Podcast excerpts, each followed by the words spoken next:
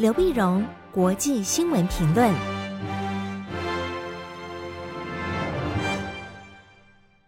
各位听众朋友，大家好，我是台北东吴大学政治系教授刘碧荣。今天为您回顾上礼拜重要的国际新闻呢。第一个，我们先看上个礼拜三月一号、三月二号，礼拜三、礼拜四，在印度首都新德里举行的二十国集团，就是 G20 的外长会议。我们晓得，印度呢是今年呃 G20 二十国集团的轮值主席国。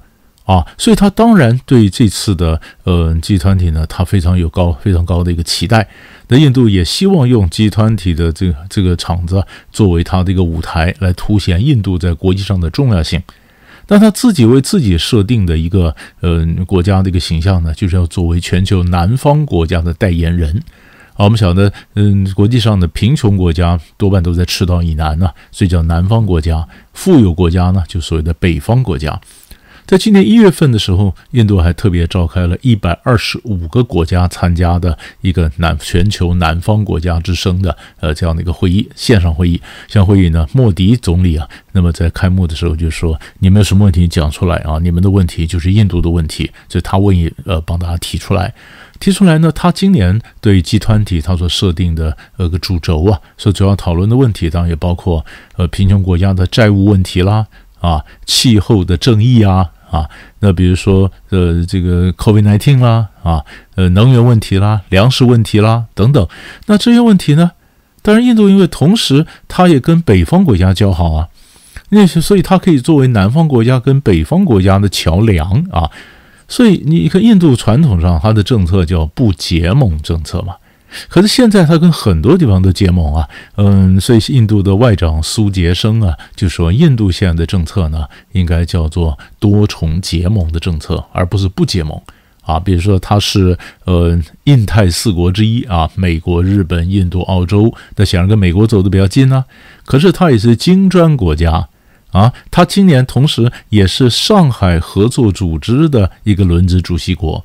所以，他跟中国、跟俄国，他都有交往的平台，跟美国有交往的平台，啊，而日本跟印度的关系也不错，而日本今年是 G7 的轮值主席国，所以印度就想说，以他这样的多重的身份呢，他可以当做南方国家跟北方国家沟通的桥梁，并且代表南方国家发声。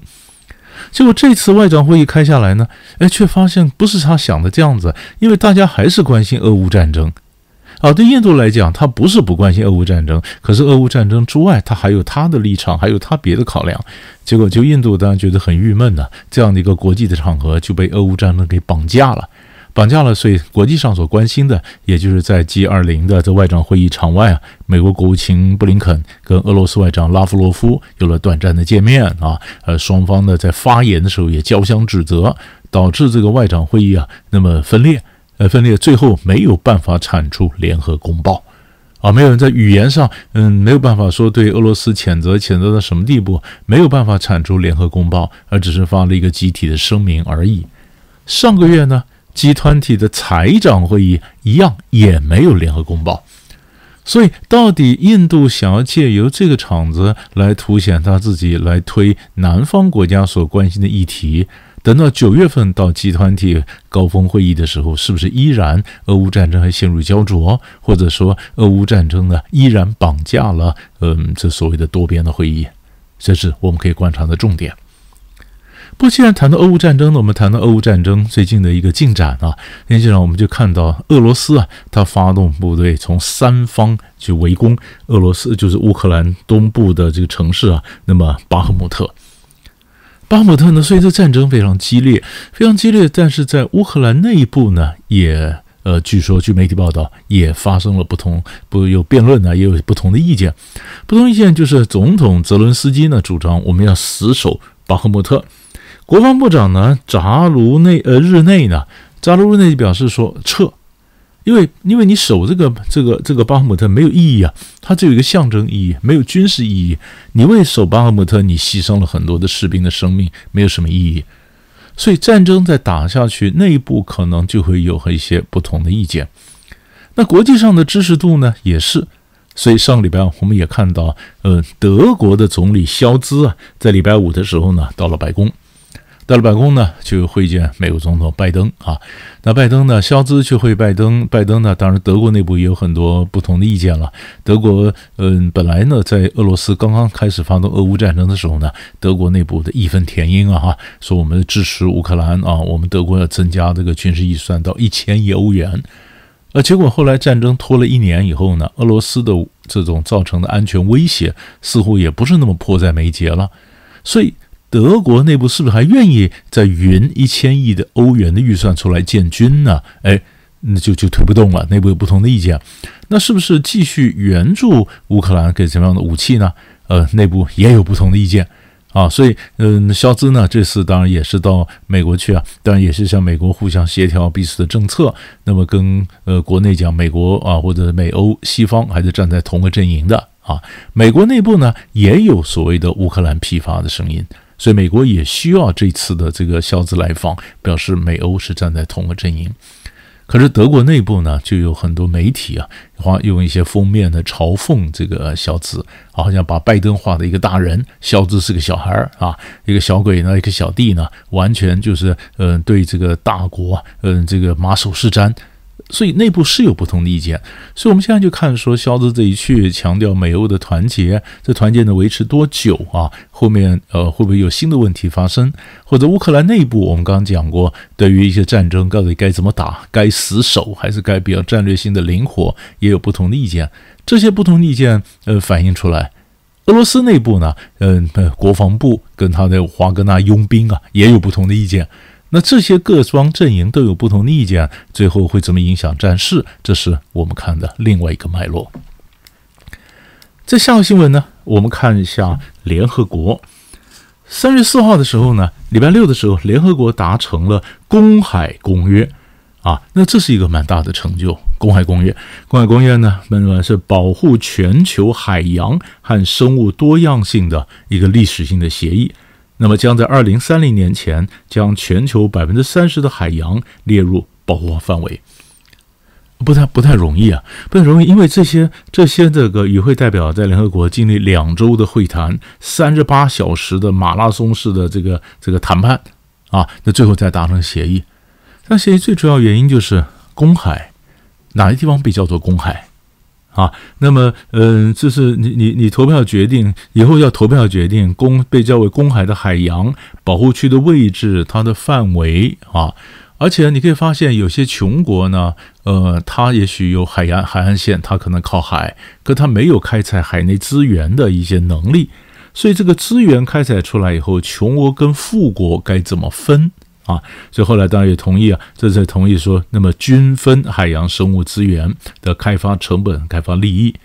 那当然，你说这里也涉及到捕鱼量、航运航线、深海采矿等等，其实都受到这个公海公约的一个限制。所以这为什么那么谈判那么难谈的一个原因。那最后能够谈成，那当然是个历史性的一个重要的里程碑了。但是更重要是看什么呢？更重要的看的是这一次呢，呃，有四个国家共同合作，呃，叫做雄心壮志联盟。这四个国家呢，呃，或者四个单呃单位呢，就是 EU 欧盟、美国、英国还有中国，也就是中国大陆跟美国在合作。而这方面的合作，大家没有扯后腿，大家都想要这个公海公约能够通过啊。那英国当然是老牌的海洋国家啦。所以这里面我们看到有陆权国家、海权国家，加上欧盟，大家一起努力去游说各国，促成了这个公海公约的通过。就这点来讲，可以发现中国跟美国还是有很多的领域是可以合作的。最后一个新闻呢，我们看日本跟韩国。日本跟韩国最近呢，双方关系有了突破啊！你想的，在面对国际上的威胁的时候呢，美国总是希望那么日韩呢能够合作。但日韩中间的关系总是卡卡的，卡在什么地方呢？卡在二战的时候的强制劳工的问题啊，就是说征用工啊，比如三菱重工啊，对不对？当时的一个一些军工业就征用韩国的工人，那征用很强迫劳强迫劳工呢，那战后要赔偿啊，要赔偿，要赔偿。在二零一八年的时候，韩国最高法院就命令日本两个企业啊，你你要赔偿啊，啊，你你们二战要赔偿。那日本方面说呢，二战的事情应该早就做去解决了哈，他们就不赔。那不赔呢，所以最高法院讲要赔偿，这边不赔，于是美日韩关系就开始紧张了，紧张了。所以二二零一九年，也就是最高法院通过的第二年呢，那么日本就对韩国出口管制，啊，对，比如说对三种的半导体的原材料进行加强的出口管制。说完之后呢，韩国呢也终止了那么韩日军事情报保护协议，就情报不跟你分享了啊。我们常常以为说美国、日本、韩国嘛，但是美日韩之间呢，那么其实是美韩、美日两两双边，并没有三边的分享情报啊。那现在的亚太局势如果紧张了，他们这样的分享情报都透过美国来转手一下，这时间当然也耽搁了。可是问题是，日韩关系、贸易关系跟他情报分享，就是因为强制劳工的问题没有解决，卡在这儿，卡在这。那这尹锡悦，韩国总统尹锡悦上来以后呢，他觉得跟日本关系啊，必须重新开机，重新重新调整。所以在这礼拜一的时候呢，三月六号礼拜一的时候，韩国外长朴振呢就在记者会上就公布。公布说，就卡在说这些劳工呢，嗯，这些强制劳工要不要赔呢？当然要赔。可是日本不赔，那怎么办呢？呃，我们成立基金会，我们来给钱。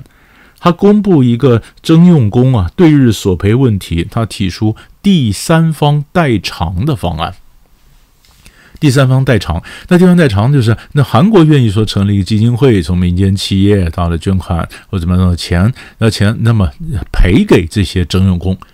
啊，用这样第三方代偿的方式解决跟日本中间的哇这个贸易纠纷，就一宣布以后，日本这边马上就有善意的回应啊。日本说，哎，可以跟韩国去启动重新开始谈判，谈判说怎么样解除对韩国出口加强管制这些措施，怎么解除啊？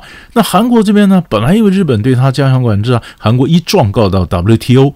啊，这争端解决机制，像韩国马上说啊，WTO 的告状的事情就叫停，叫停。所以不管贸易的问题，因为这一个征用工的问题，如果假如能解决的话，它叫停啊。可是问题是，这个钱的赔，原来这个三菱重工什么没有出钱给这基金会？啊，那于是，于是韩国内部又有人说不行，这东西怎么能可以讲，不能这样的放过日本啊？这内部当然还有一些不同的意见。现在就看国会里面是不是支持，那基金会是不是能够顺利成立啊？那么这安全问题呢，是不是压过了过去历史的仇恨，让日韩关系有了一个新的篇章，掀开新的一页？这个是我们持续观察的一个脉络。以上呢，就上礼拜几大块的重要新闻，为你做个分析。我们下礼拜再见。